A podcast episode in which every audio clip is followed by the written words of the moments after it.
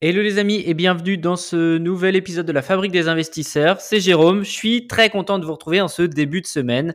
Ben voilà, pour encore une fois démarrer pied au plancher. Alors pour toutes celles et ceux qui me découvrent, comme, euh, comme à chaque fois, je vais me présenter très rapidement. Donc je m'appelle Jérôme, j'ai 34 ans, je suis euh, double papa, c'est mon premier job dans la vie, bien sûr, euh, et je suis surtout investisseur immobilier. C'est mon métier, c'est ma passion. Euh, donc, dans les grandes lignes, je suis euh, investisseur à titre privé, à titre personnel avec mon épouse. Euh, on est propriétaire de 12 lots répartis sur notamment des immeubles de rapport, voilà, où on s'amuse à mixer différentes stratégies, colocation, meublé à l'année, LCD, j'en passe. je suis également marchand de biens. J'ai deux opérations en cours. Une opération d'achat-revente sur un, appartement à Rennes qui finalement on va peut-être garder, je t'en parlerai dans, un prochain temps. Et euh, voilà, une autre opération sur une division de maison avec terrain, euh, avec rénovation. Euh, et puis voilà, investisseur également euh, en bourse, en crypto, etc., etc. Donc je suis vraiment passionné de tout ça. Et au niveau de mon taf, euh, je suis aujourd'hui responsable de projet immobilier dans une entreprise, dans l'entreprise, je dirais même qui s'appelle Bivouac, qui est une société d'investissement locatif clé en main. Donc voilà, mon job aujourd'hui, c'est de faire de la chasse immobilière, donc de trouver des pépites, de dénicher des pépites immobilières, de coordonner les travaux et d'assurer la mise en location. Donc voilà, je suis, je suis vraiment expert du domaine et je m'éclate euh, là-dedans. Donc voilà une présentation très rapide de la personne qui se tient derrière le micro si tu ne me connais pas. Euh, chaque début de semaine, j'ai l'habitude de faire la petite rubrique les actus de GG où je te parle un petit peu bah, justement de ce qui se passe dans ma vie d'investisseur. Donc on, on, va, on va redémarrer par là. Alors, qu'est-ce qui s'est passé la semaine dernière? Alors, grosse actu entre guillemets, j'ai signé le compromis pour ma résidence principale. Euh, on achète une maison avec ma femme et ça y est, on a enfin signé le compromis. Enfin, enfin, ça s'est fait assez vite. En, trois semaines, on a tout signé. Euh, donc, je suis très content. C'était pas du tout dans mes objectifs euh, court-termistes il y a quelques temps de ça, du moins quand j'ai démarré les investissements, d'acheter ma RP. Mais là, pour différentes raisons, j'ai décidé de justement de d'acheter ma maison notamment parce que euh, je, devais réinjecter la plus-value d'une résidence secondaire. Euh, voilà, j'avais un délai. Euh, et puis également parce que on est sur une très belle opération. On achète en fait une maison donc dans la ville où j'habite, là, qui est une ville à, côté de Rennes, une ville où on va dire le mètre carré est à peu près entre 3003 3500 euros du mètre. Et on achète une maison avec un gros potentiel, à savoir qu'il y a aujourd'hui 50 mètres carrés de grenier à aménager très facilement. Il faut juste isoler, faire euh, une petite dalle béton et puis enfin voilà la déco intérieure, le second œuf normal. Donc on achète euh, clairement un, potentiel incroyable. Euh, ça, ça a été vraiment une des raisons et on achète un super emplacement également. Et donc voilà, je ferai très certainement une jolie culbute à la revente et ce qui est vraiment primordial dans cette dans ce souci finalement d'achat de résidence principal parce que je voulais pas euh, céder aux sirènes euh, de, de me mettre au taquet de mon endettement, de euh, pour me bloquer par la suite pour mes investissements, d'acheter le bien coup de cœur, flambant neuf, etc. Non, c'est pas du tout ma mentalité. Je pense que si tu m'écoutes depuis un moment, tu commences à me à me cerner. Donc donc voilà, là j'achète une résidence principale, j'ai envie de dire de manière intelligente, de manière bah voilà, ou de, de, but en blanc, hein, je peux te le dire. Hein, euh, le projet devrait, euh, hors amortissement et remboursement de, capital dans le temps, hein, mais si, si dans six mois je termine mes travaux, je revends la maison, je pense que je fais une bascule à peu près à 75 000 euros. Donc, euh, donc ce qui est top. Donc là, je suis, c'est voilà, c'est la grosse actu du moment. Autre actu, je suis toujours dans la mise en log de, du dernier appart de l'immeuble, du deuxième immeuble là qui, qui s'est terminé il y a un mois et demi maintenant. Euh, ça s'agite un peu plus au niveau des locataires. J'ai des, des, demandes un peu plus qualitatives. Ça a été un peu la cour des miracles pendant un petit moment. Mais, euh, mais voilà, là, je suis sur des profils euh, qui commencent à être un peu plus sympas. Donc, j'espère euh, terminer cette mise en location rapidement. Je me rends compte quand même que investir en campagne, mine de rien, sur les grosses surfaces, c'est une expérience. Encore une fois, je, je, connaissais pas la campagne sur les grandes surfaces. Euh, je trouve ça moins évident. Autant les petites surfaces, j'ai vraiment euh, ça s'est loué très rapidement sur des profils qualifiés tout de suite. Les grosses surfaces sur les loyers un peu plus gros, je, suis un peu moins fan. Donc on verra avec le temps. Euh, donc donc voilà. Mais dans tous les cas, c'est une expérience et c'est bon à prendre. Quels sont les autres actus? Les autres actus, ça va être côté euh, réseaux sociaux. Réseaux sociaux, je suis content, j'ai dépassé les 2000 abonnés sur Instagram, les 2700 sur YouTube. Euh, d'ailleurs, si tu ne m'as pas encore rejoint sur ces différents euh, canaux, j'ai envie de dire, eh bien, je t'invite à le faire. Instagram, je suis très présent que ce soit en story, en post, etc., en réel. YouTube un petit peu moins dernièrement, mais j'ai déjà partager beaucoup, beaucoup, beaucoup de contenu. Et puis, euh, et là, ça va redémarrer, euh, ça va redémarrer doucement. Donc, je t'invite euh, à, regarder dans la barre de description. Tu auras les liens. Et j'ai également créé un groupe Telegram. Un groupe Telegram, voilà, créé il y a quoi, une 15 jours, 3 semaines, on est déjà à 35, donc c'est cool, où je vais te partager cette fois-ci de l'actualité, actualité économique, actualité boursière, immobilière, crypto, etc. Euh, voilà, je te partage de, l'information et puis euh, mon point de vue. Euh, voilà, le week-end dernier, j'ai partagé par exemple les actions sur lesquelles j'ai investi. Je je suis également, j'ai envie de dire, expert en bourse. ça fait un moment que j'investis. J'ai d'ailleurs une formation à ce sujet que je dois remettre à jour depuis un moment déjà, mais je ne prends pas le temps. donc, donc voilà un petit peu tout ça. Et puis, euh, quelles sont les actualités? J'ai regardé également euh, mes petites notes euh, sur les différentes plateformes d'écoute de podcasts, que ce soit Spotify, Apple Podcast notamment. Et merci beaucoup. je tenais vraiment à te remercier si tu as pris le temps dernièrement parce que j'ai j'ai bien monté dans les dans les notes. Donc c'est c'est cool. je te remercie. Et si tu n'as pas encore laissé d'avis ton avis, euh, voilà, commentaire 5 étoiles, enfin une notation 5 étoiles uniquement. Je ne prends que ça. Le GG est difficile. Euh, et eh ben écoute, je te, je t'invite s'il te plaît à, le faire. Ça te prend vraiment deux secondes en vrai. Euh, par contre, c'est ce qui permet vraiment de référencer ce podcast, de le faire connaître au plus grand nombre. Donc, euh, donc voilà, j'aimerais vraiment atteindre les, les 30 notes euh, sur chacune de ces plateformes d'ici la fin d'année. Je sais qu'on est de plus en plus nombreux, euh, enfin vous êtes de plus en plus nombreux à m'écouter. Donc euh, si tout le monde s'y met un petit peu, ça devrait, ça se faire assez facilement. Donc voilà, si tu as deux secondes pour me faire un petit plaisir, ce serait ça. Et puis voilà, parle-en à deux amis autour de toi. Pas un, pas trois, pas quatre, pas cinq, juste deux. Voilà, t'écoutes ce podcast, ça te plaît et t'en parles à deux amis. Avant de passer sur le sujet du jour, tu t'en doutes, qui va être euh, une nouvelle interview, euh, je voulais également euh, te préciser deux choses. Les inscriptions de mon challenge dénicheur de pépites sont toujours en cours. si tu n'as pas encore entendu ce challenge, de quoi il s'agit, eh bien écoute, j'ai mis en place un, un accompagnement. je l'ai appelé le challenge dénicheur de pépites parce que sous cinq semaines, euh, à, part, à base de live hebdomadaire, euh, moi et mon équipe de coach, parce que oui, j'ai une équipe de coach professionnels en immobilier, eh bien, euh, on t'accompagne justement pour t'aider à dénicher, à trouver ta pépite immobilière. Donc ça, c'est notre engagement, mais on va beaucoup plus loin que ça. On partage également toutes nos connaissances euh, concernant bah, la construction vraiment d'un réseau. Encore une fois, c'est mon métier, donc je sais de quoi je parle.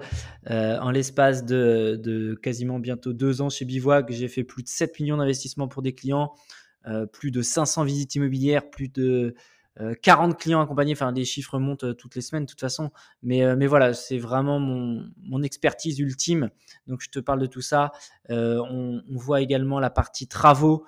Euh, comment faire pour euh, bien estimer les travaux pour pas se faire avoir, euh, la partie performance énergétique, enfin bref, tout, tout ce qui aujourd'hui fait de moi un professionnel de l'IMO, je te l'ai condensé dans un challenge de 5 semaines. Donc encore une fois, c'est accessible dans la barre de description. Voilà, n'hésite pas, les inscriptions sont en cours. je pense qu'on démarrera cours en janvier, j'espère. donc, donc voilà, si ça t'intéresse, c'est juste en dessous. Et pour aller de pair avec ça, euh, je t'ai également euh, concocté, enfin dégoté plutôt un partenariat avec l'entreprise Libox, qui est une, une entreprise qui accompagne les investisseurs dans leur recherche de biens donc, euh, tu retrouveras également euh, l'information dans la barre de description. Grosso modo, l'e-box, c'est une application web dans laquelle tu peux euh, bah, faire tes recherches, calculer tes rentabilités. Enfin, c'est un peu la folie. je l'utilise moi tous les jours avec mon taf, avec Bivouac. Et si aujourd'hui tu veux démarrer tes investissements, si tu as besoin d'un logiciel, d'un moteur de recherche performant, euh, bah écoute, l'e-box, c'est clairement la meilleure solution qui existe sur le marché. Donc, je t'ai dégoté avec euh, Thomas, euh, le cofondateur, une réduction. Donc, c'est dans la barre de description, tu peux regarder tout ça. Voilà, j'en ai terminé avec cette intro. 10 minutes. En vrai, j'ai parlé super vite, j'ai fait plus rapide que d'habitude. Et on va maintenant basculer sur le sujet du jour où j'ai aujourd'hui la chance de recevoir un invité un invité, je pense qu'il va pas te laisser de marbre tellement son parcours il est, euh, il est enrichissant, tellement euh, son euh, expérience elle est, elle est très forte. C'est un des pionniers en France dans un domaine bien précis, mais outre ce sujet, j'ai pas envie de dire le mot en avance, j'ai envie que tu le découvres dans, dans l'interview, mais outre son expertise très précise dans l'immobilier, il a comment dire une, une résilience et une comment dire une capacité à, rebondir qui est absolument incroyable et son, mindset il est très très fort et c'est ça que j'ai vraiment aimé également euh, avec avec euh, cette personne. Euh, donc j'espère vraiment que ça va te plaire. Moi je, je, le connaissais d'avance donc donc c'était une redite dans, dans l'ensemble mais tu vas en prendre plein les oreilles, crois-moi. Euh, pour l'épisode 50, c'est un très bel invité parce que le 50, tu vois, c'est un peu un épisode d'anniversaire, etc. Je suis très content que ce soit lui qui passe euh, derrière euh, le micro pour, pour cet épisode un petit peu anniversaire. Et écoute bien jusqu'à la fin du podcast, surtout parce qu'il t'a également réservé une petite surprise. Je te souhaite une très belle écoute et on se retrouve à la fin.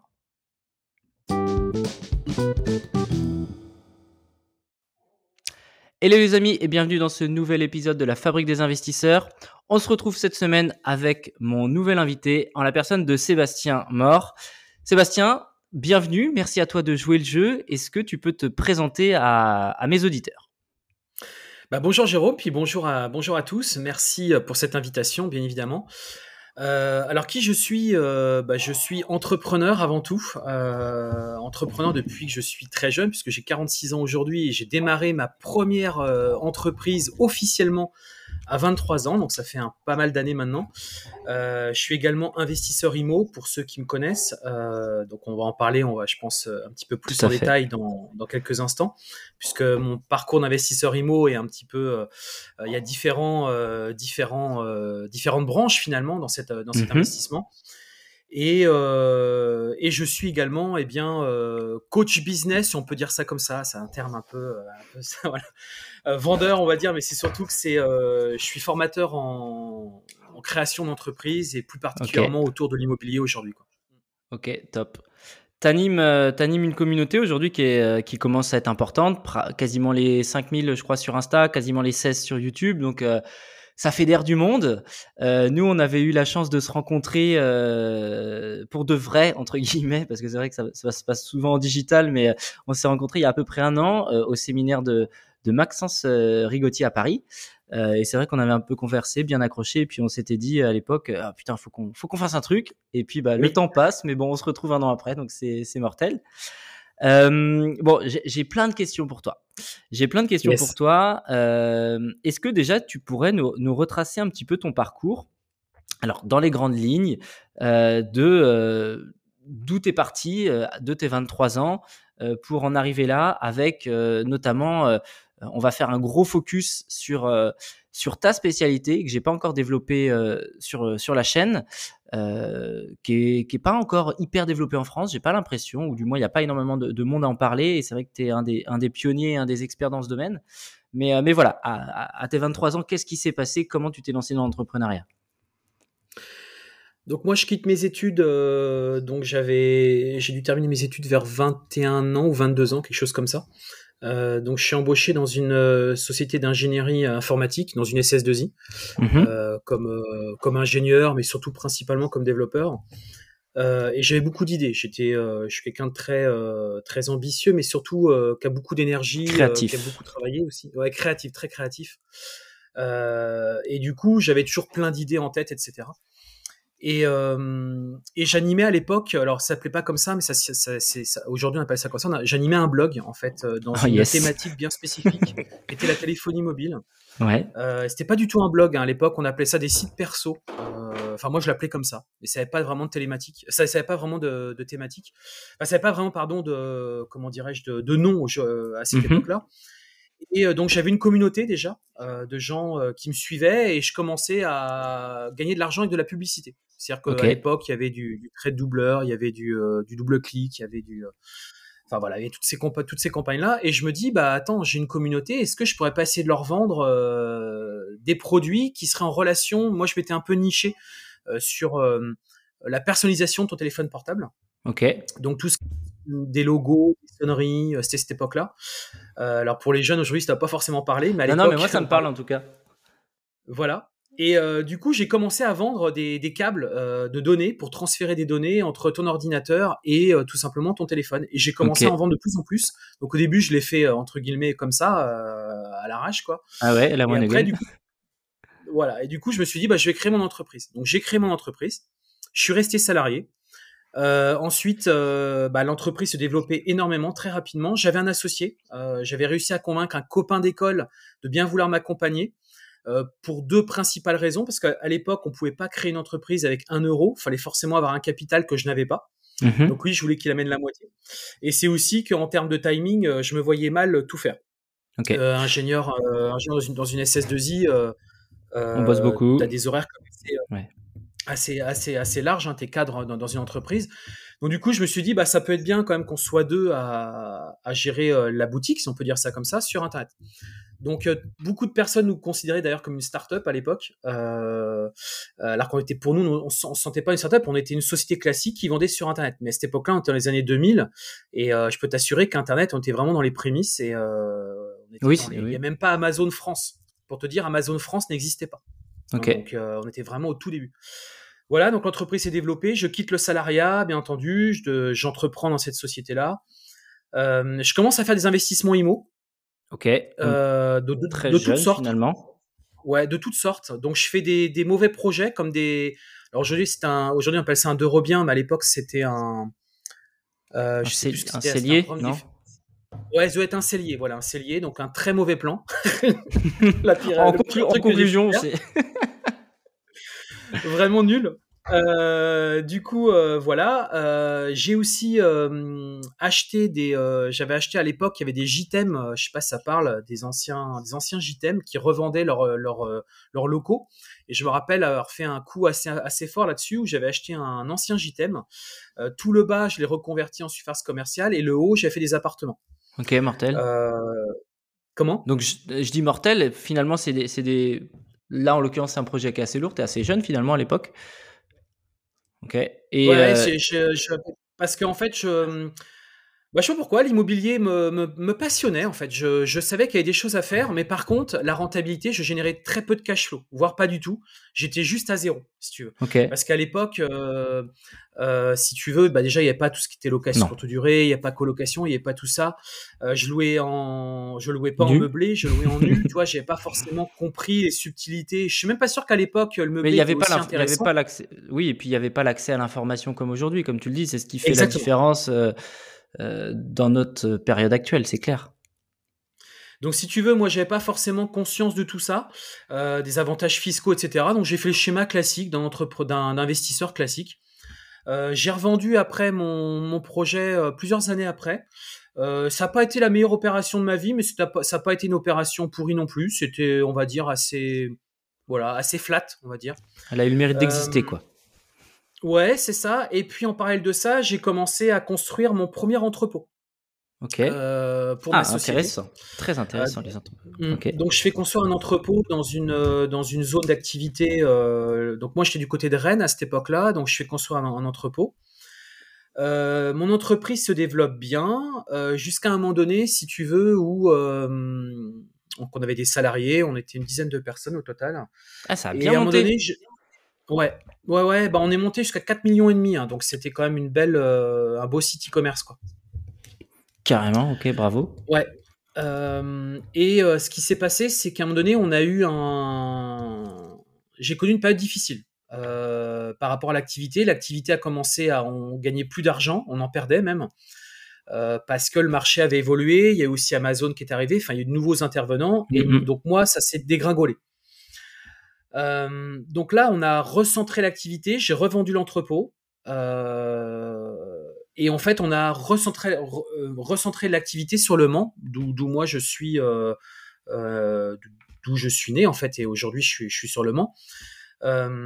pour, pour, tout un tas de raisons, puis j'ai pas envie de rentrer dans le détail parce que sinon ça va durer très longtemps, donc j'ai pas envie. donc je revends l'entrepôt et là du coup voilà mon activité on la redresse, tout se passe très bien etc. Et là j'en ai marre, je fais un, c'était il y a, j'avais 30, 32 ans, ouais, un truc comme ça. Et là, j'en ai marre. Ouais. Donc là, j'ai mon associé, j'ai moi, c'est simple. Euh, j'ai trouvé un acheteur, il me rachète mes parts. Euh, lui, il me dit non, non, surtout pas, euh, je te rachète tes parts. Donc on se met d'accord sur le. Donc moi, je revends mon entreprise, donc j'avais 50% des parts, je revends 600 000 euros mes parts. Elle était valorisée 1 million Donc je repars avec un beau chèque, etc. Et là, j'avais déjà une autre piste en tête. déjà, je voulais plus d'associés, je voulais entreprendre seul. Euh, donc je repars sur en fait de l'import-export. Donc là, je pars sur un autre type d'entreprise. Euh, import-export, euh, donc là, je, vais régulièrement en Asie, je, je travaille des usines de production, je, fais, je conçois des, des produits, je fais du packaging, je crée ma propre marque, je commence à distribuer auprès d'espaces SFR, auprès de, de, boutiques Orange. Euh, et je travaille de plus en plus aussi avec The Phone House à l'époque, mais aujourd'hui ça n'existe plus, mais qui était un, très gros faiseur en téléphonie mobile. Euh, je rachète un entrepôt, je remets ça, je remets le couvert, que je rénove intégralement pour créer ma du coup, je, te coupe juste euh, parce que c'est hyper intéressant tout ce parcours entrepreneurial, mine de rien, et, et, ça me fait me poser plein de questions. Donc, grosso modo, tu revends, euh, et tu te mmh. dis, quand je vais recréer, je vais retourner dans un domaine que je maîtrise pour être beaucoup plus efficient. En fait, en gros, entre guillemets, tu capitalises sur ton vécu, ton expérience, euh, mais euh, sous un autre angle et avec un, autre, une autre offre finalement. C'est un peu ça. Ok. C'est ça exactement. Puis j'étais assez connu dans le milieu, enfin assez connu. J'étais identifié. On m'avait oui, identifié. ton réseau. Dans, ton réseau. Ouais, ok. Donc c'était assez facile, si tu veux, de, de rebondir très facilement cette activité-là. Euh, donc c'est reparti, je rembauche, bah pareil, on arrive à une dizaine de, dizaine de salariés, l'entreprise croît très très rapidement. Et là, j'avais pas du tout le temps de me consacrer à l'immobilier. Je, te dis, le seul investissement que j'ai fait, c'est un entrepôt. Euh, parce que voilà, je, j'étais parti vraiment sur autre chose. Euh, je pensais plus du tout à l'IMO. j'avais toujours mon, mon cellier, toujours mon cellier, mais je m'en foutais un peu. En fait, c'était pas ma priorité. Et là, par contre, je connais une période de ma vie qui a été charnière. Là, c'est, je peux t'assurer que ça a été un gros basculement de ma vie. Euh, puisque là, euh, il y a eu un, il s'est passé quelque chose de, donc c'était, j'avais, là maintenant j'ai 46, c'était il y a, ah, il y a un peu moins de 10 ans, euh, j'avais 37 ans, je crois. 37, 38 ans, quelque chose comme ça. Donc c'était il, il, y a 8 ans, 8-9 ans. Là, en fait, ce qui se passe, c'est que euh, il y a un changement structurel sur le marché qui est arrivé, qui est très intéressant d'ailleurs à analyser. Euh, il y a Free qui est arrivé sur le marché. Ah, Free a dit, c'est simple, euh, aujourd'hui, on n'achètera plus un téléphone portable à 1 euro avec un abonnement à 150 euros.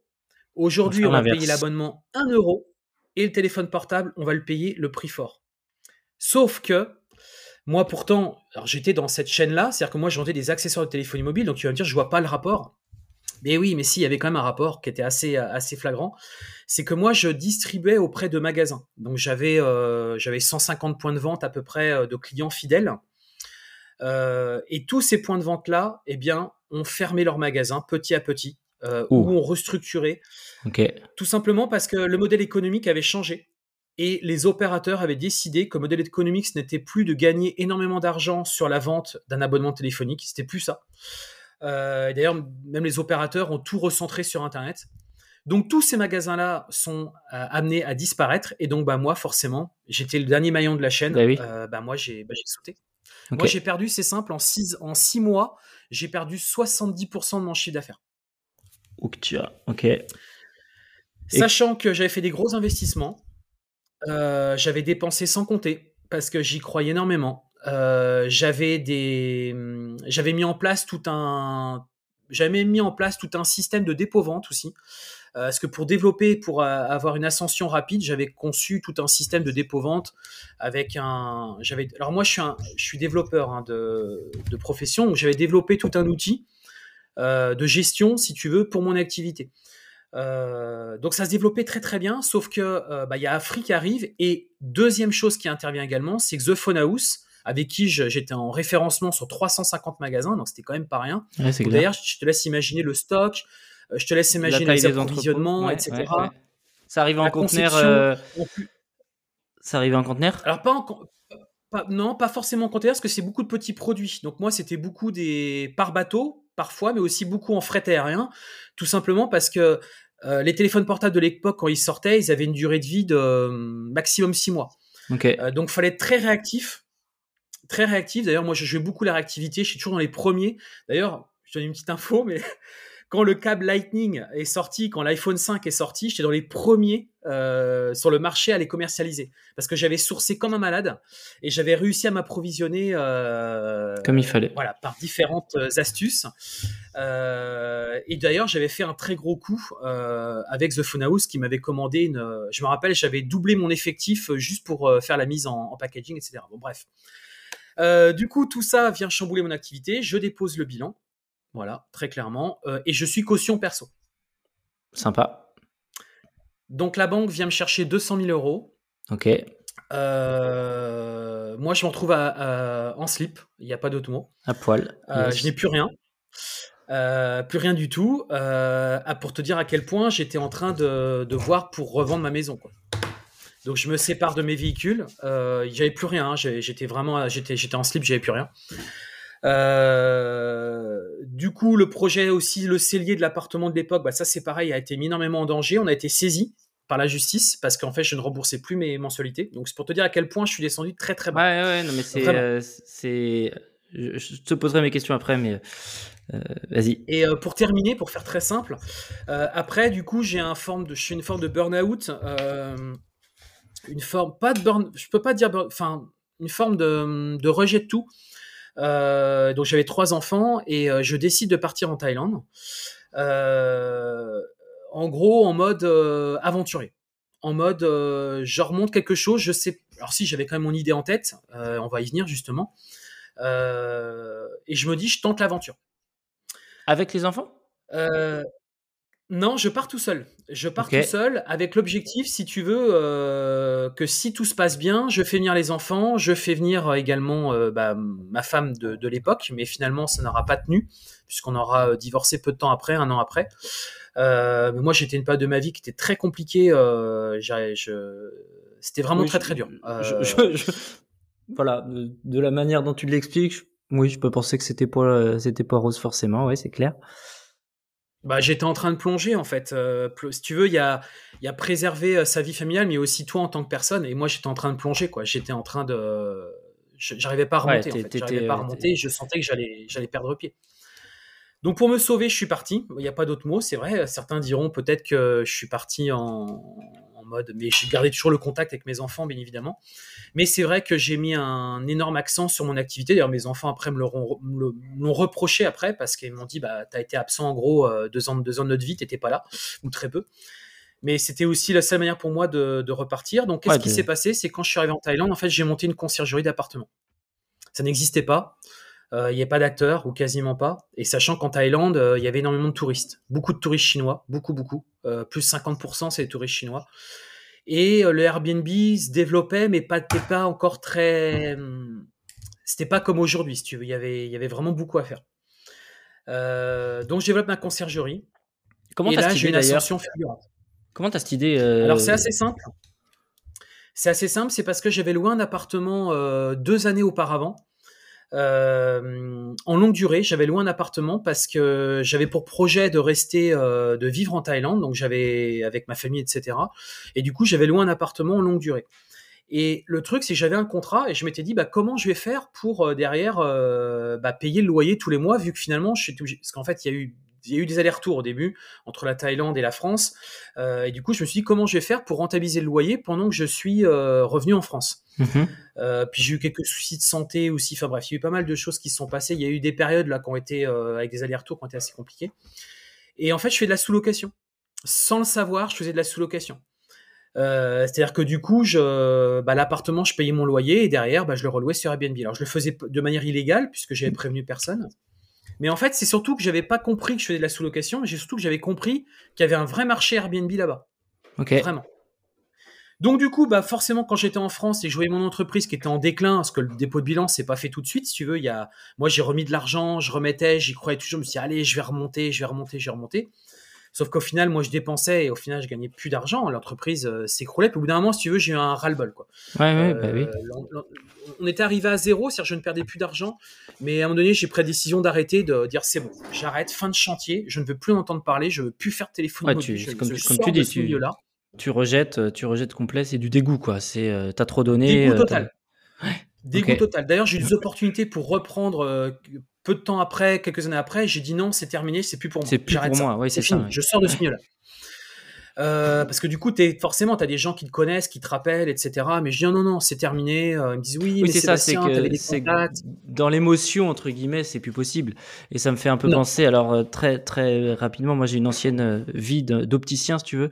Alors, j'ai pas vécu ce que tu as vécu, mais, mais j'ai quitté mon métier et c'est pareil, tu vois. Aujourd'hui, je passe devant un magasin d'optique euh, je me dis, oh putain, j'ai fait ça 12 ans de ma vie. Et tu vois, c'est, j'ai les poils qui se hérissent en mode, euh, ah ouais, putain, j'étais plus heureux, quoi. À la fin, j'étais heureux un certain temps, mais à la fin, c'était plus possible.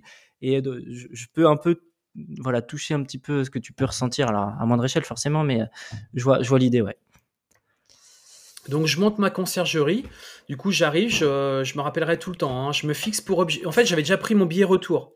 Donc je m'étais fixé 15 jours je me suis dit, si en 15 jours, j'ai pas chopé au moins. Euh, je m'étais pas vraiment donné de chiffres, mais je m'étais dit au moins 5-6 clients, je rentre. C'est que c'est pas possible. Et en fait, en l'espace de 15 jours, je vais choper 7 clients en conciergerie. Et là, je me dis, ouf, il y a quelque chose. Là, je le sens vraiment très très fort. Je le sens vraiment très très bien.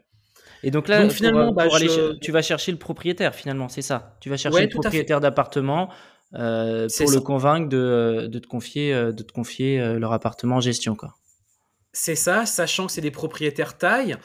et en fait, ce qui se passe, c'est que donc je me fixe cet objectif-là. Donc là, je vois bien que je suis assis sur quelque chose qui a un potentiel très intéressant. Donc là, je me dis hors de question que je rentre. Je déchire mon billet de retour. Je rentre quand je sais pas quand, mais je reste, ça c'est sûr. Ça, c'est ma priorité. Puis en plus, je me sens aussi renaître en tant que personne, en tant qu'humain, en tant que personne. Je me sens renaître, revivre. Je me sens mieux. Euh, je sens que je respire, que je vais beaucoup mieux. Euh, donc ça, c'était important aussi pour moi. Euh, et bah, ça a été très vite en fait. C'est-à-dire que là-bas, le propriétaire, il, dit, il donne limite les clés sur la table, il dit bon bah go, feu, tu peux y aller, tu peux démarrer. J'ai même un propriétaire une fois que je n'ai jamais vu qui m'a dit vous allez chercher les clés dans le juristic office et vous débrouillez, vous meublez l'appartement, vous faites tout ce qu'il y a à faire, je paye, euh, vous le récupérez, vous débrouillez. Donc je me suis dit bah attends là je me suis dit je suis sur, je suis assis sur un truc vraiment euh, qui, va, les, les tailles ont tendance à faire confiance? J'y suis allé, suis moi il y a trois ans, mais pas suffisamment longtemps pour pour alors si j'ai noté la gentillesse des gens, ça c'est clair et net, mais du coup en termes de confiance c'est encore un autre level. Et du coup ouais. Oui alors alors moi j'étais français euh, ça, ça leur plaisait beaucoup. Euh, et j'avais en face de moi des investisseurs. Donc des gens qui avaient déjà un certain revenu, qui avaient déjà une certaine assise euh, financière. eux, ils cherchaient un gars, si tu veux, qui était capable de leur apporter plus de rentabilité qu'une location classique. Et moi, c'est ce que je leur garantissais. Je leur disais, voilà, moi, avec vos appartements, je vais faire tant de chiffre d'affaires, etc. Alors au début, je te, je te mens pas, au début, je tâtonnais à fond. je connaissais pas le marché. Euh, il n'y avait pas RDNA, hein, ça n'existait pas. Je tâtonnais à mort. Mais vraiment, j'allais vraiment à tâton. À la fin, je connaissais le marché à la rue près. À la rue près, je pouvais te dire tel appartement, je faisais tant de chiffre d'affaires. Parce que je connaissais. Euh, moi, j'avais mon scooter. je passais mes journées sur le scooter. T'étais, ouais, Bangkok même. Ouais. ok. Fil de ouf, ça, Bangkok. ouais, et euh, j'étais avec mon scooter à longueur de journée. D'ailleurs, je connais très très bien Bangkok. Je connais limite même mieux les rues de Bangkok que les rues de ma ville ici, c'est pour te dire. Bah Parce que j'étais tout le temps, tout le temps en scooter. Euh, donc voilà, donc euh, ça se développe très très bien. mais sauf que il y avait un problème, c'est que bah il y avait mes enfants toujours ici quoi. Mmh. Euh, en France et euh, qui m'appelait, qui me disait papa quand est-ce que tu rentres, quand est-ce que tu peux prendre un petit peu attention à nous? Et du coup j'arrivais pas à trouver la solution.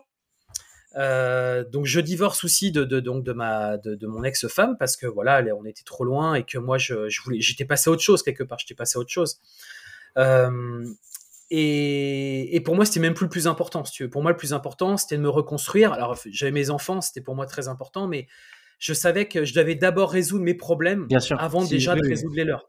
Oui, c'est toujours pareil. Hein, c'est assez euh, dur à dire, hein, mais, euh, c'est la vérité. Pour donner autour de soi, il faut être bien soi-même. C'est indéniable. Tu peux pas, tu peux pas rendre les gens heureux autour de toi si tu n'es pas bien toi-même. Ça, c'est clair.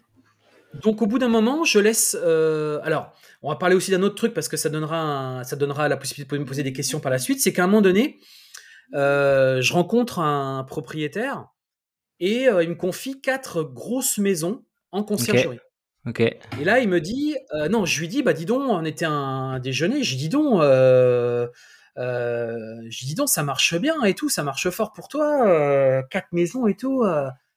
Elle me dit, non, non, mais il me dit, attends, il me dit, je les ai pas achetées les maisons. Je dis, comment ça, t'as pas acheté les maisons? Il me dit, je les loue. Tu les loues. Et là, dans ma tête, ah ça fait des étincelles. je dis, attends, parce que du coup, je lui dis, bah attends, tu les loues combien? Donc euh, il tourne un peu autour du pot, il dit pas trop le prix et tout. Et euh, sauf qu'après j'ai réussi à obtenir le prix via le propriétaire parce que forcément le propriétaire euh, il m'avait vu plusieurs fois donc il me dit bah, qu'est-ce que vous faites et tout? moi je fais la conciergerie. Mais elle me dit mais attendez, elle me dit mais si ça marche bien que ça, moi je pourrais vous les confier directement et pas besoin de passer par un intermédiaire. Nanana. Et en fait, je, vois la marge parce que du coup, j'avais le chiffre d'affaires, je le connaissais, j'étais en conciergerie. Il manquait plus que le loyer. Et là, quand je vois les coûts, je dis bah attends, c'est trop, c'est là il y a moyen de gagner vraiment beaucoup d'argent. Et donc, je me lance dans la sous-location. forcément. Bah oui, forcément. Donc, je fais la conciergerie, je fais la sous-location. Tu, tu relis, euh, tu relis, euh, tu relis tout, quoi. Ouais, ok. Voilà, je fais de la conciergerie, je fais de la sous-location. Donc, ça marche fort. Et, euh, mais sauf que j'avais toujours, comme je te le disais, mon problème à résoudre qui était mes enfants. Et du coup, je me dis, bah, la seule solution, c'est que je rentre, en fait. Hein. Il n'y aura pas 50 milliards de solutions. Il faut que je rentre en France. Mais hors de question que je rentre en abandonnant mon business. Bien sûr. Donc, je me dis, la seule solution, c'est de le revendre. Donc, je commence à laisser courir le bruit euh, partout autour de moi que euh, je suis vendeur euh, de, mon, business. Et là, d'un seul coup, j'ai quelqu'un que je vois régulièrement. Au début, c'était plus en mode amical, on discutait, etc. Donc, un Français. Et, là, au bout d'un moment, il m'appelle, j'en paierai tout le temps. Hein. J'étais, en week-end à Koh j'étais en week-end. Et là, il m'appelle et euh, il me dit euh, Ouais, je voulais savoir, euh, t'es toujours vendeur ou pas? Je dis Bah oui. Bah, il me dit Je suis acheteur. Ah, ah. là, là, on va pouvoir s'asseoir. On va siroter un petit cocktail. Et donc là, je lui dis combien t'as? En gros, parce que si tu veux, c'est pas comme en France, on peut faire des crédits, etc. En, quand t'es en Thaïlande, tu peux pas faire de crédit pour un étranger, c'est compliqué. Et moi, je voulais que l'opération se fasse rapidement. Ouais, donc faut du Parce que moi, j'avais vraiment une pression ici euh, auprès de mes enfants. L'école m'appelait en me disant, Monsieur Moret, il va être grand temps que vous rentriez en France, vos enfants ont besoin de vous. Euh, puis c'est vrai que ça allait pas très bien, les études étaient en train de chuter. Enfin, je me suis dit, mais ça part en couille, ça part en couille, qu'est-ce que je fais, quoi? Et, euh, et là, du coup, bah, je leur demande, il me dit, je suis avec un autre partenaire. J'ai OK, j'ai combien vous avez tous les deux, à vous deux réunis, combien vous avez en, en poche, combien vous seriez prêt à me donner? Donc ils me donnent leur, enveloppe. Moi, je leur dis, bah, c'est un peu en dessous quand de ce que moi j'avais espéré. J'ai on va trouver un compromis, c'est évident, parce que je dis, moi, je suis vendeur. Euh, puis ils le savaient. Puis ils savaient, moi, que j'étais euh, que j'étais euh, bah, pressé aussi, qu'il fallait que je rentre. Ils connaissaient ma situation perso. Hein. Donc finalement, j'ai accepté leur offre je vends. Euh, et là, il me demande de faire six mois euh, de, transition. Ouais, ouais, accompagnement. Euh, six mois de transition. Il m'a dit, nous, on va te libérer l'argent au fur et à mesure, mais on veut que tu passes au moins six mois avec nous pour nous transmettre l'activité, nous transmettre tes clients, tout nous, voilà, qu'on fasse la passation. Donc j'ai OK, pas de problème. Donc là, ce que je fais, c'est que pendant six mois, je fais mes allers-retours 15 jours, 15 jours, 15 jours France, 15 jours Thaïlande, parce que j'avais la, du coup, on avait mis en place la garde alternée avec, avec mon ex-femme. Et là, elle me dit, la seule, façon, la seule, elle, me dit, la seule condition pour que tu aies les enfants, c'est que tu es obligé de faire la garde alternée dès maintenant. T'as pas le choix. Tu te démerdes, tu te débrouilles. Donc moi, je me dis, bon, bah, pas grave, hein, 15 jours, 15 jours. Donc 15 jours Thaïlande, 15 jours France. 15 jours Thaïlande. Le jet lag, il devait être terrible. Ça pendant 6 mois. Donc j'étais un grand voyageur hein, euh, sur la compagnie, euh, sur la Qatar. Euh, d'ailleurs, je le suis toujours parce que j'ai tous mes points et tout. Je suis devenu un grand voyageur pour eux. ouais, j'imagine. Et, et, voilà. Et après, du coup, je suis rentré en France. Et quand je suis rentré en France, je me suis dit, bah, qu'est-ce que je fais? Bah, je me dis, tiens, je testerai bien la sous-location dans, ma ville. Et je lance la sous-location et ça cartonne. Vraiment, ça cartonne. Euh, ça cartonne, je vais chercher très vite les appartements, le chiffre d'affaires est là, euh, je connais bien le fonctionnement. Ah oui, oui, c'est clair. Euh, à l'époque, il y avait Ardena, donc c'était quand même beaucoup plus facile. Et du coup, la sous-location se développe, mais je me dis, c'est bien la sous-location, mais j'aimerais bien quand même racheter des appartements maintenant. J'aimerais bien revenir en limo, quoi. Euh, donc la banque au début me dit bah non, on n'a plus de background sur vous, vous êtes parti à l'étranger, euh, tout ça. Donc je voyais bien, ils voulaient pas. J'ai bon bon, ok, euh, bah laissez-moi développer mon truc en sous-location. Je me dis bon, c'est pas très grave. Je développe mon activité, ma sous-location, et très rapidement, au bout d'un an, j'ai pu commencer à réinvestir. Donc je rachète un appartement, je fais une division, je fais deux, deux locations courte durée dedans. Ça allait vite parce que les euh, banques, euh, les banques euh, souvent demandent deux trois bilans. Là, ils te font confiance. Enfin, ils voient sans doute des gros chiffres. D'ailleurs, je ne sais pas si tu veux nous nous partager un petit peu sur un appart en sous loc. quelle est le, la marge que tu peux dégager Parce que finalement, on parle sous loc, on parle sous loc, mais on, on a, enfin moi-même, hein, j'ai pas forcément l'idée de, enfin, je fais de, je fais de la courte durée moi sur des T2, donc je peux, je sais combien ça me rapporte à peu près. Euh, j'ai un peu une idée, mais si tu peux euh, étayer un peu sur le sujet. Euh. Alors c'est assez variable parce que ça va dépendre surtout de la, du type de logement. Mmh Plus les petits, moins tu vas gagner. sauf si tu, alors, sauf si tu fais des expériences, des, des, des love rooms, etc. Mais si tu fais la location classique, en gros, pour faire simple, la marge elle va entre 250 euros jusqu'à 1500 à peu près. Il y aura toujours des exceptions, des gens qui vont faire plus encore. Mais c'est ça la marge à peu près que, tu es capable de faire en sous-location. Ok. Et donc, dans l'idée, donc si on, réexplique, enfin, on réexplique, on va le dire avec des mots euh, très clairs, la sous-location, le principe, c'est d'aller chercher, euh, d'aller convaincre un propriétaire de te confier leur appartement en location classique avec un bail, euh, un bail bien, bien spécifique, vu que toi, tu es une entreprise. Et toi, derrière, tu exploites le bien en stratégie location courte durée avec les rentabilités et, le potentiel que l'on connaît. Ok, très Exactement, exactement. C'est exactement ça. Et donc, exactement euh, là, en, l'espace de, six mois, un an, comment tu t'y prends pour, euh, pour euh, démarcher les gens, les propriétaires, les convaincre? Tu arrives à monter un, parc immobilier de, en sous-loc à, à, combien là aujourd'hui? Bah en, bah, en, fait, si tu veux, au début, euh, ma problématique, c'était au début ce que je ne savais pas en France, si c'était légal ou pas, parce que je le faisais à l'étranger, mais je me suis dit, mais est-ce que c'est vraiment légal? Donc, euh, je vais euh, voir mon avocat. Alors, c'était pas le même avocat que j'ai aujourd'hui, c'en a un autre, c'est un avocat d'affaires, et je lui parle de mon sujet. je lui dis voilà, je lui explique et tout. Donc au début il sait pas trop. Il me dit bah si, il me dit c'est possible. Bah, j'ai oui, mais j'ai comment on peut faire en sorte quand même de rendre ça assez légal. Donc au début, il tâtonnait aussi, hein, il me dit bah, mhm. c'est un peu nouveau, tout ça. Et euh, là, je lui dis, bah d'ailleurs, j'y tiens, j'ai vu sur YouTube un gars qui en parle de ça. Donc, si on est deux à en parler, c'est qu'il doit bien avoir quelque chose quand même. Euh, je dis, c'est qu'à mon avis, euh, donc je dis, cherchez, cherchez, cherchez. Donc là, il cherche, il consulte aussi un ami et notaire. Et là, déjà, on rédige le contrat. Donc moi, déjà, j'étais soulagé. Ouais, ouais, je me dis, waouh, je vais pouvoir le faire en mode légal. Parce que j'avais vraiment peur de ça au début.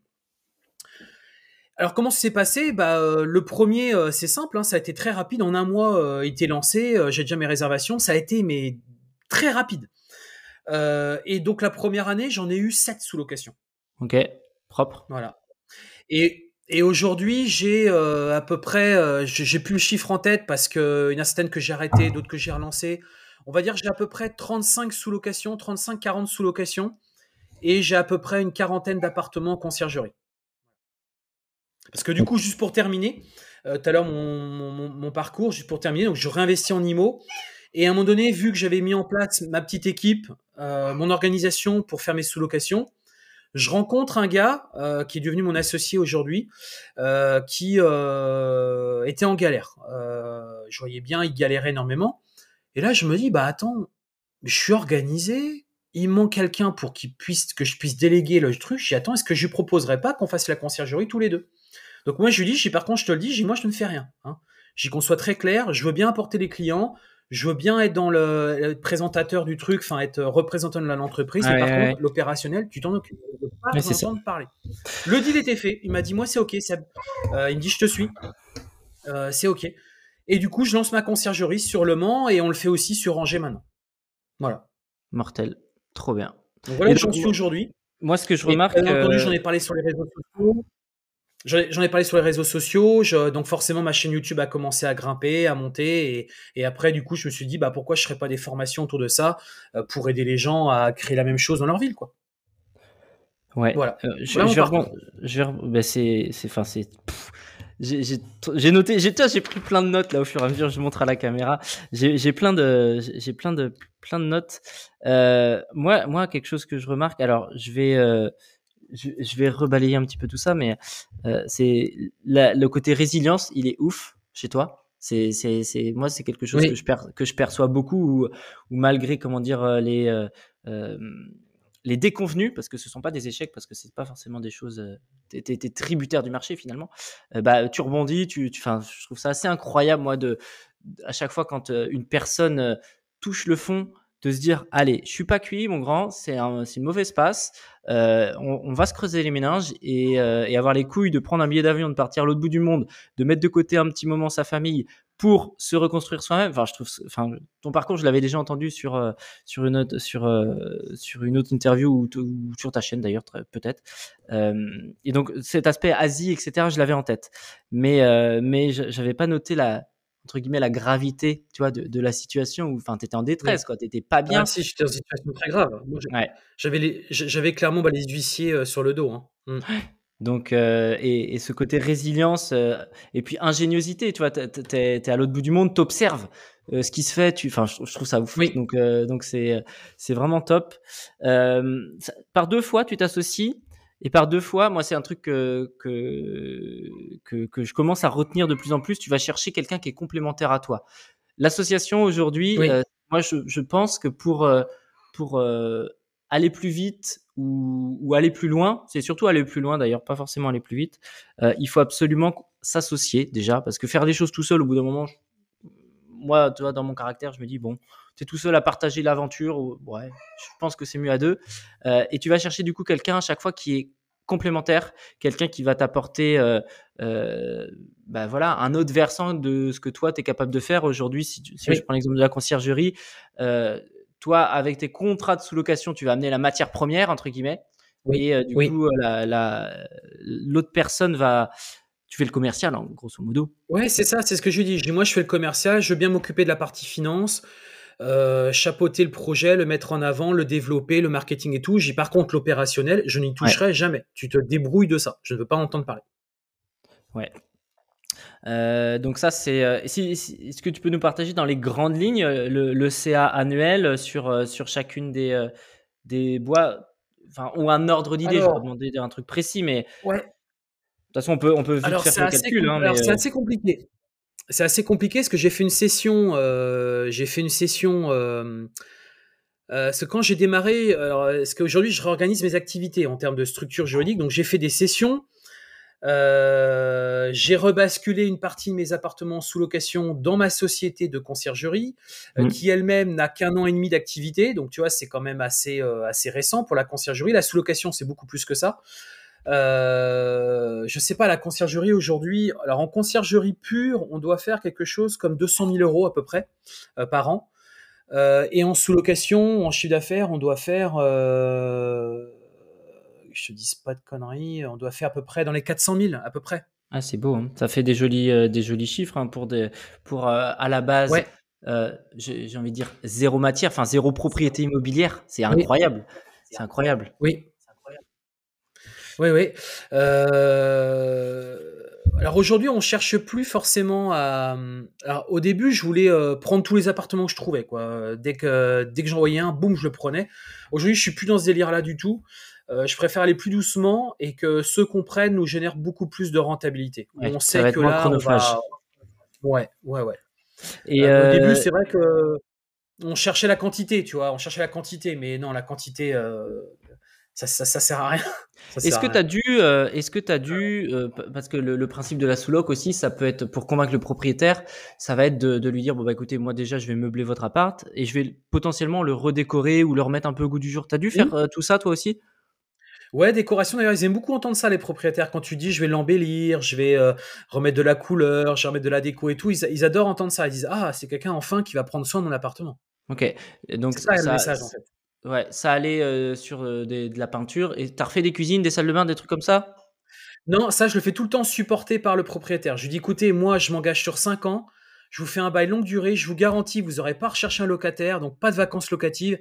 Donc, s'il vous plaît, la, contrepartie, euh, mettez un petit billet de 5000 balles, s'il vous plaît, pour me refaire la, cuisine et la salle de bain. Je vous demande pas énorme. Ok. Ok, donc ça, c'est. Généralement, ça passe. Hein. Ouais, bah oui, oui, parce que l'un dans l'autre, il sait que ça va être. Euh, ils ont une garantie de loyer. Tu, tu proposes, pareil, un loyer un peu plus cher qu'une location classique pour eux? Alors, bien entendu, euh, en règle générale, je ne sais pas, je ne veux bah pas. Mais euh, je, me laisse cette porte ouverte, effectivement, si le logement, je le veux vraiment. la seule négo que j'ai fait une fois, moi, c'est que j'ai donné un autre mois de caution en plus. Voilà, c'est la seule chose que j'ai été obligé de lâcher. Euh, mais je connais des personnes dans mon, dans mon groupe qui euh, spontanément proposent 50 euros de plus. Et c'est vrai que ça fait la diff. Quand tu dis au propriétaire, je vous fais 50 balles de plus pour la location, il dit oui direct. Bah oui, oui, carrément, parce que euh, c'est vrai que, bah alors maintenant, en plus, tu as, de l'antériorité mais et, et, de l'expérience, mais c'est vrai que j'imagine le petit jeune qui veut démarrer et lancer son activité, il faut bien trouver les, les arguments pour, pour pouvoir choper, les, choper les biens. oui.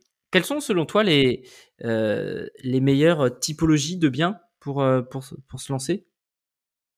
Alors des biens euh, bien, bah, de toute façon l'emplacement, j'ai envie de te dire l'immobilier, hein, l'emplacement. Ouais. mais c'est aussi des biens un peu de caractère. Ok. Des trucs qui ont un peu de charme. ouais, qui ont un peu de charme naturel de base. ça, ça va clairement, ça va faciliter, ça va faciliter. Euh, et plutôt aujourd'hui des appartements euh, type T3, T4. Ah ouais, euh, ok. Éviter les... Ouais, parce que parce que sinon, si tu veux, les studios et les T2, bah, en gros, tu es en confrontation directe avec les hôtels. Quoi. Ouais, c'est vrai. quand tu es sur des T3, T4, tu n'as plus cette, cette, plus cette concurrence-là. Tu plus. Moi, c'était ma stratégie d'ailleurs en Thaïlande. quand je me suis lancé en sous-location en Thaïlande, je ne prenais que des villas ou des maisons en sous-location. Je ne prenais pas d'appartements. Ok. Parce que je voulais systématiquement me, nicher sur quelque chose de différent. Et puis ça fait des gros chiffres tout de suite, quoi. Ah bah oui, tout de suite ça fait des chiffres, ça fait des gros chiffres, ouais. Les, les comment dire, les, si, si demain euh, il y, a, un des auditeurs qui, veut se lancer, ce serait quoi les, conseils que tu lui donnerais euh, ou les conseils d'un côté et les pièges à éviter de l'autre? Alors les conseils, bah, déjà, bah, comme, comme comme tout investisseur IMO, hein, comme on dit tout, c'est déjà le faire sur votre ville ou alors au moins à une heure, on va dire, peut-être une heure, une heure et demie maximum de chez vous, que ce soit pas trop loin. Parce qu'au début, vous allez tâtonner, euh, vous avez sur besoin de faire des allers-retours dans le logement pour euh, mettre en place tout un tas de choses. Euh, donc, pour moi, il faut essayer de le faire déjà sur un rayon assez proche de chez vous, parce que sinon, ça va vraiment complexifier. Moi, je me rappelle une personne à l'époque qui cherchait à 6 heures de chez elle. Au bout de six mois, je dis, j'ai toujours pas trouvé d'appartement. J'ai attends, tu les cherches où tes appartements? Il me dit à 6 heures. J'ai dit non, mais laisse tomber. J'ai t'oublie. Tu recommences tout, mais tu le fais à côté de chez toi. Bah, il a trouvé un appartement en même pas un mois. Mmh. Du coup, il a enfin pu lancer son activité. Donc, tu vois bien que voilà. Donc ça, c'est le premier conseil que je peux te donner, vraiment. Et après, les choses à éviter. Euh, euh, bah, éviter euh, des trop petites. Alors, même si les petites surfaces peuvent te permettre de démarrer rapidement, euh, le fait est que c'est pas celle-ci où tu vas faire beaucoup de, rentabilité, quoi. Euh, le risque, c'est que tu dises, ouais, bah, ouais, le risque, c'est que tu dises, bah merde, euh, en fait, je gagne pas tant que ça, quoi. autre, autre chose aussi, ça serait de malheureusement de vouloir tout faire par soi-même. c'est-à-dire faire les ménages, etc. Et là, du coup, tu vas vite faire un, à saturation. une dépression parce que tu, tu vas te dire putain, en fait, c'est hyper chronophage le truc, quoi. Ouais, j'ai j'ai ce, ce, point de vue-là avec les, les, partenaires qui travaillent avec moi sur sur comment dire la mes apparts en, en, Airbnb, enfin en, courte durée, qu'il faut aujourd'hui qui internalisent tout. Euh, je leur dis mais recrutez quelqu'un pour vous aider, pour, pour, vous libérer du temps et l'esprit quoi. Mais euh... je comprends, ça fait de l'argent le ménage, hein, parce que quand tu fais exactement balles à ménage, euh, ah t'en ah fais 7 ou 8 dans le mois, ça fait 300 balles, mais bon. Ouais ouais. Euh, et moi, il y a une question que je me suis toujours posée, et tu vois, je te dis ça, et tu vas peut-être m'aider aussi, parce que euh, là, là, on, on a un appartement, un T4, euh, bien placé à Rennes, là qu'on a acheté, les travaux viennent de terminer, et au début, je voulais faire un achat-revente. Je voulais faire un achat-revente, et je me dis bon bah finalement, le marché, je l'ai mis en vente, le marché est plutôt calme, enfin ça mord pas comme j'aime, enfin je, je vais pas en tirer le prix forcément que je, je voulais, et je me dis bah vas-y, GG, tu vas faire, tu vas faire de la, courte durée, bon j'en fais déjà, hein. mais gestion de clés dans les copros Comment tu, comment tu te démerdes avec ça? Parce que pour moi, euh, à moins de mettre une boîte à clés euh, sur la rue ou, euh, ou comment dire, enfin voilà, les parties communes, c'est des parties communes, donc c'est pas forcément accepté par la copro. alors, une solution miracle? Alors déjà, est-ce que les boîtes aux lettres sont à l'intérieur ou à l'extérieur? À, l'intérieur. Elles sont à l'intérieur. Ouais. Ok. Donc, si elles sont à l'intérieur, il n'y a pas 50 000 solutions. Il y en a, euh, il y en a une euh, qui est décomposée en plusieurs euh, systèmes. tu as aujourd'hui le système de chez Nuki, ou tu as le système de, que moi notamment je commercialise, mais que tu peux trouver aussi en Asie. C'est des petits boîtiers électroniques mmh que tu vas plugger à ton interphone dans ton appartement. Et via une liaison 3G de GSM, pas 3G, excuse-moi, via une liaison, une liaison GSM, tu vas pouvoir avec ton téléphone, quand tu appelles, ça va déclencher automatiquement l'ouverture de la porte d'entrée. Incroyable. Ou alors, sinon, ou alors c'est via le système de chez Nuki euh, qui fait un peu la même chose, c'est le même principe, c'est-à-dire que le petit boîtier il est connecté à l'interphone et l'interphone du coup est relié au boîtier central qui est tout en bas euh, de l'immeuble et ça ça fonctionne. Alors je veux quand même préciser parce que aujourd'hui il y a des si, si par exemple c'est un vieux système, je peux te garantir à 100% que ça va fonctionner. Si c'est un système qui est assez récent via des Vigic, il y a un risque que peut-être ça ne marche pas.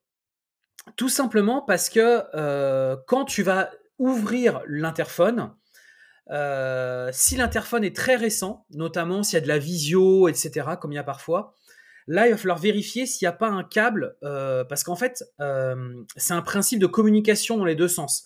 Et donc, tu ne pourras pas mettre ton système. il faudra que tu aies un câble, juste un câble supplémentaire qui va de la gâche en fait, donc de de la, du boîtier central en bas à ton interphone. Et ça, il n'y a qu'un technicien ou toi, si tu connais un petit peu, qui peut le vérifier. Et là, l'opération peut être beaucoup. C'est tout est possible. Hein. Mais euh, là, ça complexifie beaucoup plus le travail parce que généralement, il faut repasser une gaine. Et ça, malheureusement, euh, il y a beaucoup de techniciens qui ne voudront pas le faire parce que là, tu es dans les parties communes. Alors moi, je vais te le dire avec honnêteté, je l'ai fait une fois. Euh, mais je ne le referai pas deux fois parce que là, on a intervenu dans les parties communes et je n'ai bah pas demandé l'accord. Mais oui, oui, oui, c'est ça. On a été jusqu'à démonter le, le, truc en extérieur. Hein. C'est la politique là, de... c'était chaud, mais ni vu ni connu. Et, du coup, euh, bah aujourd'hui, c'est automatisé. Bah oui, j'imagine que toi, aujourd'hui, dans ta recherche de biens, tu fais attention à ces, à ces choses-là, justement, de oui, dire, oui, il ne faut pas que je me fasse avoir. Oui. oui. oui. que, tu vois, la conciergerie euh, que j'avais euh, contactée il y, a, il y a un moment, hein, c'était quasiment au niveau de l'achat, euh, il y a 6-8 mois de ça, commence à me dire oui, on va écoutez, on va mettre, on va mettre un boîtier, enfin une boîte à clé en extérieur, derrière un panneau, tout ça. Je lui dis, oh, je, je, le sens pas du tout ce truc-là. Euh, J'y crois pas du tout. Par les cheveux. Ouais. Donc, ok. Bah écoute, j'avais pas entendu non, par contre, ce qu'on fait, par contre, ce qu'on fait, vu qu'on a maintenant la conciergerie sur ma ville, euh, quand il y a des endroits où on sait qu'on ne peut pas automatiser, on a essayé, des fois on n'y est pas arrivé, puis c'est que des fois ça prend trop de temps, donc au bout d'un moment on se dit, bon allez, tu sais qu'on arrête. Là, en fait, ce qu'on fait, c'est qu'on a maintenant, euh, nous, on a un, local, si tu veux, avec une porte euh, intermédiaire. Et en fait, on dit aux voyageurs, donc on a, je crois, 40 clés, 40 boîtes à clés, tout alignées l'un à côté de l'autre. Et là, on dit, c'est la boîte à clés 18 et tu récupères tes clés. C'est exactement ce que j'allais dire.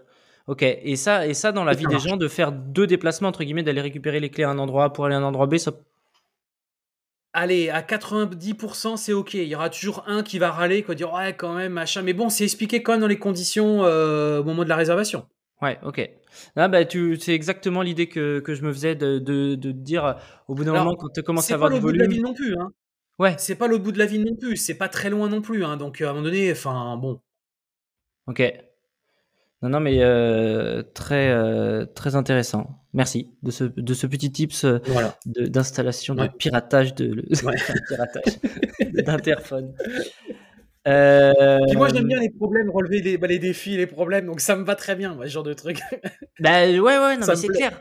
Et, et, et je, me posais la question, je dis putain, mais comment on va se démerder si jamais je le garde, si jamais je le mets en, en Airbnb machin, euh, parce que parce que je sens qu'on, enfin, je sais qu'il y a un potentiel, euh, dernier étage, une jolie vue, euh, pas de vis-à-vis, mmh. à côté de la gare. Bon, voilà, refait à neuf. Mon petit doigt me dit que potentiellement ça, voilà, mais bon. Et ça va le marché à Rennes, il est pas, il est pas trop, c'est pas trop, pas trop cher, non? Si, c'est horriblement cher. Euh, clairement, euh, là, le prix au mètre carré médian, il est à 4100. Ouf. Euh, ouais, ouais. Donc, donc tu vois, cet appart-là, moi, par exemple, je l'avais trouvé en off. forcément, bah, vu que c'est ah mon métier aujourd'hui de, de, faire de la chasse, j'ai les contacts. Euh, je l'avais tapé, alors attends, je, que je dise pas de bêtises, euh, 190 divisé par 76 mètres carrés, 2500 du mètre, là où ah, il en vaut, non, voilà, là où il en vaut euh, aujourd'hui, euh, je sais pas, 3000, 3006, euh, non, pas 4000 quand même. Oh, la mais non, non, c'est très très ah cher. aujourd'hui, pour, pour faire une vraie bonne affaire, faut se lever de bonne heure, ou faut avoir un très gros réseau.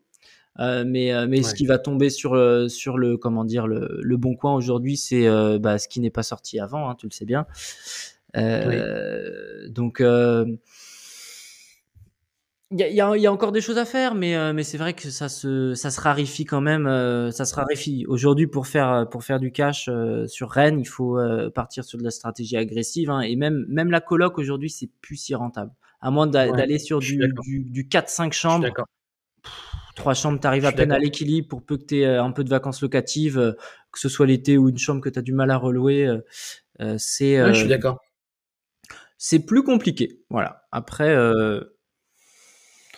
on annonce que le marché, que le marché voilà, va se tasser. Euh, mais, mais tu vois, je, me posais une question sur la ville du Mans et c'était une réflexion que j'avais avec mes, mes boss. Euh, mes boss euh. c'est une ville aujourd'hui, le Mans, je trouve complètement sous-côté. C'est à une heure de Paris. Il y a des étudiants. Je dis, mais pourquoi elle n'a pas encore pété cette ville-là, tu vois? Alors elle a pété quand même là, elle, s'est pris une grosse envolée, hein, une grosse envolée. Beaucoup d'investisseurs sont venus sur le Mans, beaucoup, beaucoup, beaucoup, beaucoup. D'ailleurs c'est pour ça que nous la conciergerie a énormément grimpé parce que euh, on est très sollicité. Tous les jours, on reçoit des messages pour prendre des appartements. Tous les jours. ah ouais. C'est un truc de fou. Ok. Ouais. Mais euh, du coup, ça sature la, location courte durée. Il y a, là, aujourd'hui, il y a beaucoup trop d'offres. Ok.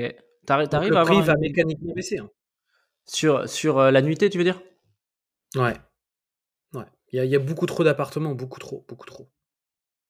Alors, nous, notre objectif, ça serait sur le de rafler tellement d'appartements qu'en en fait, on, aimerait, nous, à un moment donné, imposer le prix.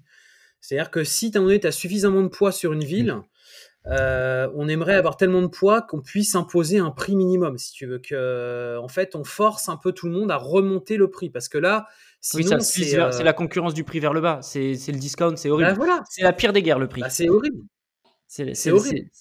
C'est euh, moi j'ai vu ça à l'époque dans les lunettes où on avait des acteurs comme Optical Center, Général d'Optique, des, des, discounters qui arrivaient et qui, qui pétaient le marché, mais qui, en fait, et du coup, dans la tête des gens, tu dis, ben oui, mais chez lui, ça vaut, ça vaut 100 balles et chez toi, ça en vaut 500.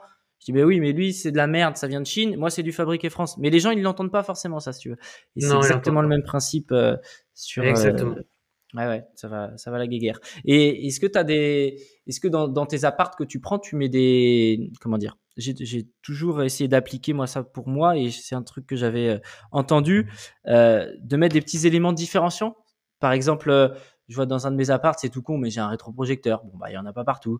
Euh, j'avais entendu un gars qui faisait ça sur la région bordelaise il cartonnait parce qu'il avait une machine à popcorn, tu vois. Enfin, des, petits trucs. Euh, non, c'est vrai qu'on l'a pas fait. Euh, par contre, on a fait des appartements à thème. Donc, bah, ce qui est le plus connu aujourd'hui, c'est tout ce qui est tout ce qui est tout ce qui est principe love room, romantic room et tout ça, si tu veux. Ouais, ça, marche on fait, ça cartonne. Ouais, ça marche bien. Ouais. ça marche bien. Euh, voilà, on a surtout fait ça. On a voulu faire un appartement un peu thématique. Ça n'a pas marché, mais c'est parce que l'appartement n'était pas forcément disposé à ce genre de choses. Euh, on a fait une erreur, donc on a, on a arrêté. On l'a arrêté tout simplement. C'est ça qui est bien aussi en sous-location, c'est que bon, ça marche pas, t'arrêtes quoi. Je veux dire, ou t'as pas le, succès euh, espéré. moi, les appartements où si tu veux, on il y a des mois où c'est archi rentable, puis d'autres on est trop flat. J'estime que ça vaut pas le coup, on arrête quoi. Si on passe sur autre chose. Ok. Et donc tu repars sur quoi? Sur ton engagement, il est fixe auprès du propriétaire? Oui, mais on se laisse des portes de sortie tous les deux mois, deux trois mois. Ok. Donc ça va vite. Hein. Ok. Et euh, tous les deux trois mois, on dit bah non, nous on estime que le marché est plus bon. De toute façon, je leur dis aux propriétaires, j'ai écouté. J'ai nous, on vous a garanti qu'on vous garantissait le loyer, mais à partir du moment où nous c'est rentable. Si un oui. n'est plus rentable, ça gagne moins. on est, on est quand même bien d'accord tous les deux. Vaut mieux que je vous rende les clés. Enfin. Oui, oui, donc ils sont tous assez d'accord. Hein. C'est de la logique. Ok. on va passer dans le logement euh, pour, faire, pour rester dans le logement et du coup euh, mettre du retard à payer le loyer, ça sert à rien. Ouais, ouais, non, mais c'est clair. Oui, oui c'est sûr que si tu l'évoques comme ça, ça. Ah bah, je suis très clair, je suis très cash. Hein. Euh, je, je, ça sert à rien de, de, de voilà, de. Voilà, c'est ce que je dis. Nous, de toute façon, aujourd'hui, on n'a jamais connu ce cas-là, mais si un jour ça devait arriver, bah, on préfère être euh, être, clair avec vous, quoi. Enfin, voilà, euh, on vous rend les clés, on arrête là. Tes, euh, tes logements à thème, là, tu les mets dans le centre également? C'est des trucs centre-ville, ça marche bien? Ah, ça, c'est propre. Hein. Ouais. C'est des trucs, ça, les. J alors, j'ai jamais été client. Mais si je viens en Mans, je, je, je, tenterai l'expérience. c'est jamais qu'il y a une vraie nuit chez moi. ouais, tente. Ok. Euh, bah écoute, on a, on a balayé pas mal, euh, pas mal de choses. Euh, petite dernière question parce que je me suis noté là, je me suis noté ça. Euh, tu as parlé d'entrepôt tout à l'heure. moi, c'est un truc qui me, enfin, qui, enfin, je me dis, il faut se diversifier de toute façon. C'est quoi ton point de vue là-dessus sur cette typologie de, de d'investissement?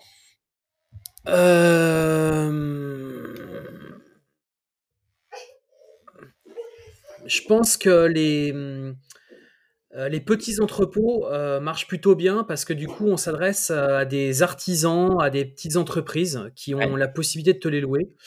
Euh, mais moi, les entrepôts sur lesquels j'étais, pour une ville comme sur Le Mans, on était quand même sur des loyers à 2005 par mois si tu les louais. Donc c'est quand même des gros loyers. Mmh. Donc c'est pas des petits artisans qui vont le faire. Euh, donc les entrepôts, à mon avis, un peu parce qu'en fait à l'époque où moi je, je, je le faisais, c'était pas forcément les meilleures périodes. Maintenant, je ne sais pas. Ça fait très longtemps que je me suis pas, je me suis pas euh, penché sur la question? Ouais. Pour te dire, pour te dire le, le, fond du truc. Euh, quand moi j'ai décidé, donc mon, mon, mon ma société s'est arrêtée, euh, j'ai revendu mon entrepôt. Euh, donc je l'ai revendu à une connaissance, il me l'a racheté. et lui, en fait, ce qu'il a fait, c'est qu'il a fait une division d'entrepôt. Ouais. Eh ben, il a gagné de l'argent en faisant une division d'entrepôt. Ouais.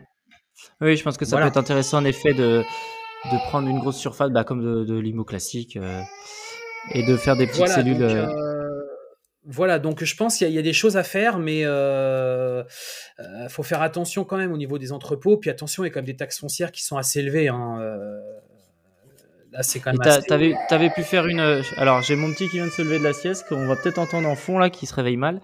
Donc euh, voilà, je tiens à le préciser. Euh, t'avais pu faire des bascules toi sur la construction de ton entrepôt, le premier là, entre le, la construction et la revente? Non, j'ai, non, j'ai, jamais gagné d'argent sur mes entrepôts. j'étais flat en fait. À chaque fois, j'ai réussi à me sortir du truc sans, sans gagner d'argent. Pas sans en perdre, pardon, sans en perdre, mais j'aurais aimé en gagner, mais euh, non, je ne me rappelle plus exactement, hein, mais euh, je, pour moi, je, non, non, je, je m'en rappellerai si j'avais gagné de l'argent, je m'en rappellerai. en général, c'est des, des, des, choses qui nous marquent.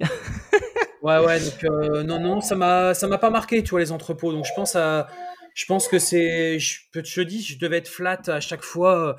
puis c'est pareil, c'est l'immobilier, si c'est pour faire un achat-revente euh, rapidement, euh, sauf si tu as fait un très bon plan à l'achat, là oui. Mais, oui, c'est le temps qui fait l'argent, on est d'accord. Voilà, c'est le temps qui fait l'argent. Si tu attends 10, 15, 20 ans, là oui, j'aurais gagné de l'argent. Et vu que moi, c'était sur des années, c'était sur inférieur à 5 ans, c'est mort, quoi. C'est mort, tu gagnes rien. Ok, et eh ben écoute, est-ce que tu as des petites précisions que tu veux, que tu veux apporter à, nos auditeurs? Moi, de mon côté, j'ai fait le tour des, des, questions. Ça a été très enrichissant. Plein de, plein de points de vue, euh, plein de. Enfin, ton parcours, il est ouf quand même. Hein. Je tiens encore à, le souligner. Euh, euh, c'est pas pour te brosser dans le sens du poil, mais mais voilà, cette résilience-là, elle est. Je, suis assez admiratif des, gens qui touchent le fond et qui arrivent à remonter. Donc donc merci de partager ton, ton, parcours. c'est. Bah, je pense. Je pense que bah merci, merci pour tout ça. Je pense sincèrement que j'aurais pas touché le fond, j'aurais pas euh, je serais pas là aujourd'hui en train de vous parler euh, parce que je serais sûrement en train de faire autre chose, tu vois. Donc ça, ça a été un. Tu fermes une porte pour en rouvrir une autre, en fait. Et euh, ça a été aussi un déclic pour moi. Alors c'est vrai aussi que aujourd'hui, on a quand même un gros avantage, c'est que vous tous là qui nous écoutez, vous avez un accès à l'information que moi je n'ai jamais connu. Euh, moi, quand je sourçais mes produits en Asie, il n'y avait pas AliExpress, hein. ça n'existait pas. Euh, j'avais qu'Alibaba, euh, je trouvais mon fournisseur, je l'appelais ou j'ai envoyé un Skype, on travaillait beaucoup avec Skype, euh, et je prenais rendez-vous et j'allais en Asie le rencontrer, hein, donc c'était quand même pas rien. C'est l'école de la démerde. Exactement. Aujourd'hui, vous avez tellement accès à l'information qu'en fait, vous pouvez tout faire depuis votre ordinateur, tout, tout, tout. Par contre, c'est sûr que du coup, le business, c'est euh, c'est plus dur. Il y a Parce que si tu veux, forcément, on est plus nombreux. C'est tout. Oui, c'est le, euh, Avant, faut être un peu aventurier. Ouais, c'est ça. Aujourd'hui, le comment dire le.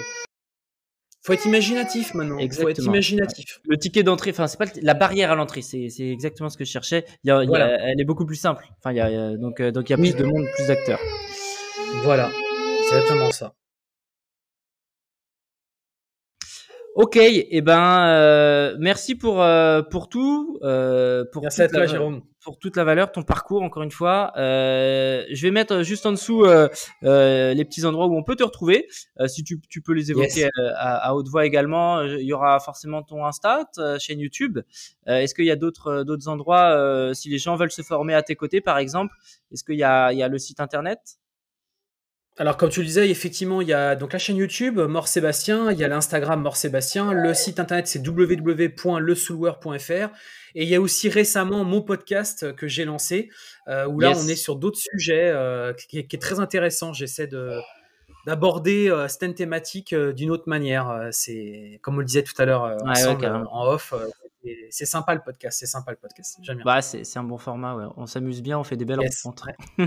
bah, écoute, je te laisserai me, me, partager ces différents liens et je mettrai ça avec grand plaisir sur le sur le, la description. Voilà, j'ai trouvé mes mots et, euh, et les amis, euh, n'hésitez pas. Euh, Sébastien, il est, il est enfin, très disponible. Ne l'envahissez pas non plus de 10 000 questions, mais je pense que si vous avez une petite question, il se fera un petit plaisir. ah oui, oui, mais je réponds à tout le monde. Ouais, c'est vraiment. Je réponds à tout le monde on a la chance d'avoir un invité qui est authentique et, dispo. Donc, euh, voilà. Euh, merci, beaucoup. Euh, à très très vite et, très vite. excellente semaine à toi. Ciao ciao. Yes, belle journée. À très bientôt.